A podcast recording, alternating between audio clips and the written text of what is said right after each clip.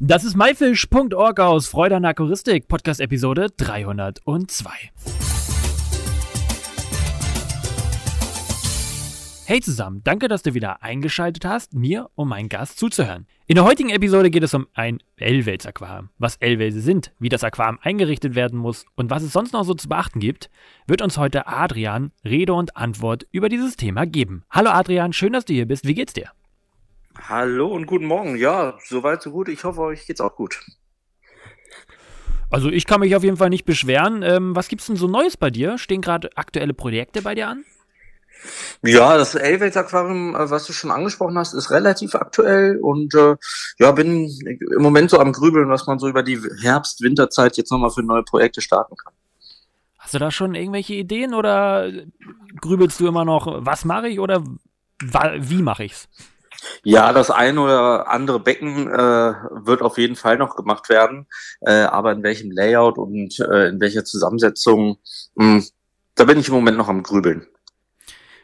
Okay, über dein Elwates-Projekt möchten wir natürlich heute ein bisschen mehr erfahren, aber zuerst wollen wir mal den Zuhörern erklären, was sind denn überhaupt Elwelse? Ja, also L-Welse sind eigentlich spezielle Nummern, die vergeben werden an, an Welsarten, die meistens aus äh, Südamerika stammen. Und äh, um diese um diese äh, Welsarten einfach äh, besser, sage ich mal, benennen zu können, hat man sich dann irgendwann entschieden, ähm, ja, da Nummern zu vergeben und so kann man dann auch eben diese, diese Unterarten der riesigen Gattung ähm, der L-Wälze halt einfach besser voneinander trennen. Und was genau findest du an denen so besonders? Ja, das ist, äh, gibt natürlich da eine riesige Bandbreite an, an, an Tieren äh, mit verschiedenen Mustern, mit verschiedenen äh, Verhaltensweisen, äh, in verschiedenen Größen natürlich auch. Äh, also diese, diese Unterschiedlichkeit aller, aller L-Nummern und eben auch, dass es immer wieder neue Arten gibt, die vielleicht noch gar nicht entdeckt worden sind und äh, wieder neu zu benennen sind, ist natürlich eine super Vielfalt, ähm, ja, die man eigentlich so in der Aquaristik sehr, äh, sehr selten hat. Was kann man, wie kann man sich die Tiere denn vorstellen? Also haben die besondere Farbgebungen? Ähm, was macht sie denn so besonders? Ja, die haben natürlich besondere Farbgebungen beziehungsweise auch besondere Muster. Das heißt beispielsweise gepunktet, gestreift, dann äh, schwarz auf weiß oder weiß auf schwarz. Es gibt äh, äh, schwarz auf gelb beziehungsweise gelb auf schwarz. Also ähm, das macht sie eigentlich so besonders und dann eben auch, sage ich mal, so unterschiedlich, ähm, weil die ganzen äh, ganzen Tiere natürlich ähm, ja einfach diese diese Besonderheiten haben und man kann jetzt nie sagen, ach ja, die L-Nummer finde ich besser als die oder wie auch immer. Also es ist es ist wirklich eine Bandbreite und dass dass äh, dass sie auch immer einzigartig sind, weil es gibt nie ein ein gleiches Muster oder eine äh, ja eine gleiche Form, sondern es ist immer äh, immer immer unterschiedlich. Oh, interessant. Und ähm, wie kann man oder was in was für Aquarien kann man die halten? Wie groß müssen die sein? Also ich empfehle, dass die die meisten L-Nummern eher in größeren Becken, ich sage jetzt mal ab äh, Beckenlänge 100 Zentimeter, also einen Meter, gehalten werden sollten. Auch äh, wenn man sagt, man nimmt sich nur eine Dreier- oder Vierergruppe oder sowas. Ähm, das heißt, man muss da schon eine gewisse Beckenlänge haben, eben äh, weil es da auch so unterschiedliche unterschiedliche Größen gibt, aber die Tiere natürlich auch äh, eigene Territorien haben und äh, wenn man die jetzt auf engstem Raum, sage ich mal, äh, äh, zusammenhält, ist das natürlich einfach nicht förderlich, ne? muss man auch ganz ehrlich sagen. Ist es denn wichtig, dass das Aquarium groß ist oder lieber große Fläche hat? Also ich habe zum Beispiel jetzt heute meine, meine Aquarien bekommen, 1,50 mal äh, 50er Tiefe und nur 30 Zentimeter hoch. Ist es dafür äh, geeignet? Genau, richtig. Also es geht, äh, geht eigentlich äh, darum, dass man, also ein flaches Aquarium reicht vollkommen aus, sage ich jetzt mal. Also wie bei dir jetzt diese, diese 30 Zentimeter Höhe, weil die Tiere sowieso nicht ähm, so hoch schwimmen. Eher die Grundfläche ist dann interessant. Das heißt, umso größer die Grundfläche ist, umso besser für die Tiere. Ähm, Und von daher würde ich auch immer eine, ähm, eine F-Form, also eine flache Form äh, der, der Aquarien empfehlen und jetzt kein, äh, ja, kein, kein hohes Becken, weil die Tiere da sowieso nicht äh, in den Bereichen sich aufhalten werden. Wenn man das Wort Wels hört, denkt man immer an Riesen, sage ich mal, an Riesentiere. Wie groß werden denn solche L-Welse? Das ist, äh, das ist jetzt völlig unterschiedlich. Also ich sag mal, die L-Wälse, die ich jetzt äh, mir zugelegt habe oder die Zuchtgruppe, die ich jetzt habe, die sind jetzt, äh, werden maximal zwölf Zentimeter lang. Ähm, und es gibt natürlich auch äh, Wälze, die viel, viel größer werden. Ähm, da kann man aber in einschlägiger Literatur dann sich auch schlau machen, beziehungsweise sicherlich auch beim Händler äh, nachfragen. Aber ich sag mal so, es sind natürlich auch 30 oder 40 Zentimeter Wälze äh, unterwegs. Das heißt, äh, auch da, wenn man den Platz hat für die Tiere, ist es natürlich auch möglich, wobei dann so ein Tier unterzubringen, artgerecht, sage ich jetzt mal, wird natürlich dann schon viel, viel schwieriger. Artgerecht, ja, wie, wie, wie äh, muss dann so ein Aquarium für so einen Elwels eingerichtet sein? Also es ist äh, eigentlich mal grundlegend zu unterscheiden, ob man jetzt eher, eher ein Aquarium zur Zucht betreiben möchte oder ob man lieber ein Aquarium betreiben möchte, dass sich, sage ich mal, ja, was eher einem Naturaquarium gleicht. Also ganz klar, in beiden Aquarien müssen viele, viele Versteckmöglichkeiten sein. Viele, viele Steine, wo sich die Tiere drunter verstecken können, beziehungsweise Höhlen, äh, wo es einfach dunkel ist. Ähm, das gilt aber für die, auch nur für die meisten Arten. Es gibt einige Arten, die auch tagesaktiv sind, beziehungsweise dämmerungsaktiv. Ähm, aber viele Arten äh, sind natürlich auch dann halt nachtaktiv und kommen dann auch nur nachts raus. Deshalb lieben sie natürlich Höhlen etc. Ähm, was eigentlich auch immer mit dabei sein muss, ist ein das eine oder andere Stück Holz zum Abraspeln, ähm, dass die Tiere dort auch, sage ich mal, gesund äh, ja, sich ernähren können. Ähm, und ich hatte ja eben schon gesagt, es gibt einmal das, sage ich mal, Naturaquarium und das Zuchtbecken.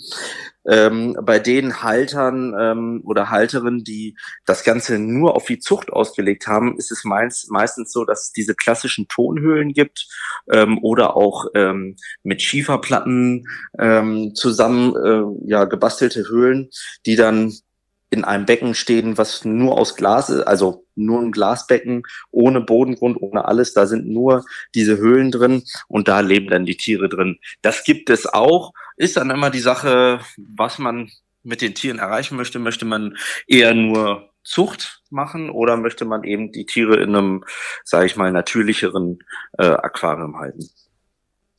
Und kann man die äh, mit anderen Fischen vergesellschaften? Ja, das ist bei den meisten Tieren überhaupt kein Problem. Ähm, Wälse sind ja eigentlich immer relativ äh, gesellschaftsfähig, nur auch da wieder, sage ich mal, das Thema, wenn man auf die Zucht äh, aus ist, dann sollte man das versuchen zu vermeiden, weil einfach die Tiere sonst auch eventuell gestört werden könnten und das äh, stört auch immer den, sage ich mal, den Zuchtvorgang. Ähm, aber es ist natürlich möglich, die sind da relativ unkompliziert und auch friedlich eben ähm, die meisten Wälse miteinander oder oder mit anderen Aquarienfischen zu vergesellschaften. Jetzt hast du schon zweimal die Zucht angesprochen. Ähm, wie funktioniert denn die Zucht? Ist die einfach? Ist die schwer? Was gibt es da zu beachten? Ja, das ist dann auch immer, also es ist grundlegend sowieso immer Glück, ähm, weil man gerade, wenn man sich kleinere Tiere kauft, ähm, äh, immer nie so richtig bestimmen kann, ob Männchen, ob Weibchen. Ähm, da muss man schon ein genaues Auge haben, beziehungsweise auch genau sich mit den Tieren schon auskennen. Ähm, und äh, ja, es kommt auch immer sonst äh, sonst drauf an, ob man Glück hat. Also es gibt keinen wirklichen Trick, die Tiere da zur Zucht anzuregen, sondern es ist wirklich dann, äh, ja, man, man kann eigentlich nur die Zeit absitzen und hoffen, dass es passiert. Es gibt aber auch einige Arten, wo die Zuchtversuche schon geglückt sind und es gibt halt andere Arten, die einfach sehr, sehr schwierig zu züchten sind. Und äh, ja, auch da kann man sich einschlägige Zuchtberichte gerne im Vorfeld, bevor man sich solche Tiere anschafft, mal durchlesen und äh, gucken, ob die Zucht da eher, sage ich jetzt mal in Anführungszeichen, einfach ist oder halt schwierig. Okay, und was fressen diese Wälse? Das ist auch absolut unterschiedlich. Also es gibt einmal herbivore und einmal karnivore Wälse. Ähm, oftmals ist es so, dass die Tiere in den äh, in dem Jungtierstadium äh, herbivor sind, also viel Pflanzenfutter fressen und sich dann irgendwann äh, auf Carnivore umstellen und dann beispielsweise auch normale Futtertabletten aus normalem Flockenfutter oder sowas fressen. Ähm, das gleiche gilt übrigens auch für Wasserpflanzen. Das heißt, es gibt ähm, Wälze, die gerne auf Wasserpflanzen gehen und die dann auch entsprechend runter runterfressen. Es gibt aber auch Tiere, die halt äh, Wasserpflanzen absolut in Ruhe lassen. Es kommt aber auch, oder ein ganz großer Punkt ist auch immer, wie, gerade wenn man sich deutsche Nachzuchten kauft, was ich übrigens immer empfehlen würde, ähm, wie die Tiere aufgezogen worden sind. Das heißt, wie wurde dort gefüttert? Wurde beispielsweise auch mit Gemüse gefüttert oder wurde nur normales Fischfutter genommen oder eben diese beispielsweise Algenchips? Also ähm, das muss man auch so ein bisschen dann ausprobieren. Ich bei meiner Zuchtgruppe habe das jetzt auch gemacht, habe dann gemerkt, okay, auf normales Futter gehen sie überhaupt nicht. Ähm, die fressen auch im Moment kein Gemüse. Ich fütter jetzt im Moment so Algenchips, die so ein bisschen äh, eine kleine Insektenzulage haben. Und äh, das fressen die auch immer ganz gut. Das heißt, wenn ich abends eine, einen Chip oder so reinwerfe, dann ist er morgens eigentlich immer weg. Nicht schlecht. Ähm, wie hast du denn dein Elwels Aquarium eingerichtet? Ich meine, das ist ja schon, hast du live gestreamt? Das kann man sich auch irgendwo angucken. Darüber kannst du ja ein bisschen mal was erzählen. Genau, also wir haben das, äh, wir haben das jetzt vor boah, zwei Wochen eingerichtet ähm, und äh, genau könnt ihr euch auch bald, äh, ich bin gerade noch am Videoschneiden auf YouTube dann angucken, ähm, einfach unter Nature Escape. Äh, wir haben das folgendermaßen eingerichtet. Was man auf jeden Fall berücksichtigen sollte, ist die Auswahl des Hardscapes beziehungsweise der Steine. Ähm, es dürfen keine scharfkantigen Steine sein. Also beziehungsweise man sollte darauf achten, dass man nicht zu viel äh, scharfkantige ähm, Steine nimmt. Ähm, einfach aus dem Grund, weil sich die Tiere daran verletzen können. Das heißt, eher was rund gewaschenes beziehungsweise das Glattes ist da auf jeden Fall zu empfehlen. Und auch sonst ähm, sollte man darauf achten, dass man halt wirklich keine spitzen Gegenstände irgendwie im, im Becken hat. Ich habe das Becken jetzt mit äh, versteinerten ähm, versteinertem Holz äh, eingerichtet und also versteinertes Holz als Hardscape und äh, Talava-Wurzeln. Ähm, bei den Talava-Wurzeln ähm, auch unbedingt aufpassen. Die können auch mal gespritzt sein. Das heißt, ruhig das Becken vielleicht sieben bis zehn Tage laufen lassen, immer mal wieder einen größeren Wasserwechsel machen, ähm, damit dort potenzielle Giftstoffe einfach ausgeschwemmt werden. Und ja, dann haben wir, äh, haben wir sehr viele Versteckmöglichkeiten und Höhlen gebaut ähm, aus, diesen, aus diesen Komponenten. Und am Ende ein, wie ich finde, absolut schönes Biotop, Aquascape, wie ich es immer ganz gerne nenne, ähm, ja, errichtet. Also bisher fühlen sich die Tiere sehr, sehr wohl. Sehr schön. Und äh, wo bekommt man denn diese Wälse her? Also die meisten Wälse, äh, beziehungsweise ich habe jetzt äh, von unserem ja, Fachhändler des Vertrauens die Wälse bekommen. Es sind aber auch deutsche Nachzuchten. Ähm, die gibt es jetzt relativ viel. Ich empfehle auch hier ähm, ruhig zu einem Händler zu gehen, eben auch äh, um sicher zu gehen, dass man auch die Nummer bekommt, äh, die vorne auf dem äh, vorne auf dem Schildchen, sag ich mal, oder auf dem Becken dann draufsteht und keine keine falsche Nummer bekommt.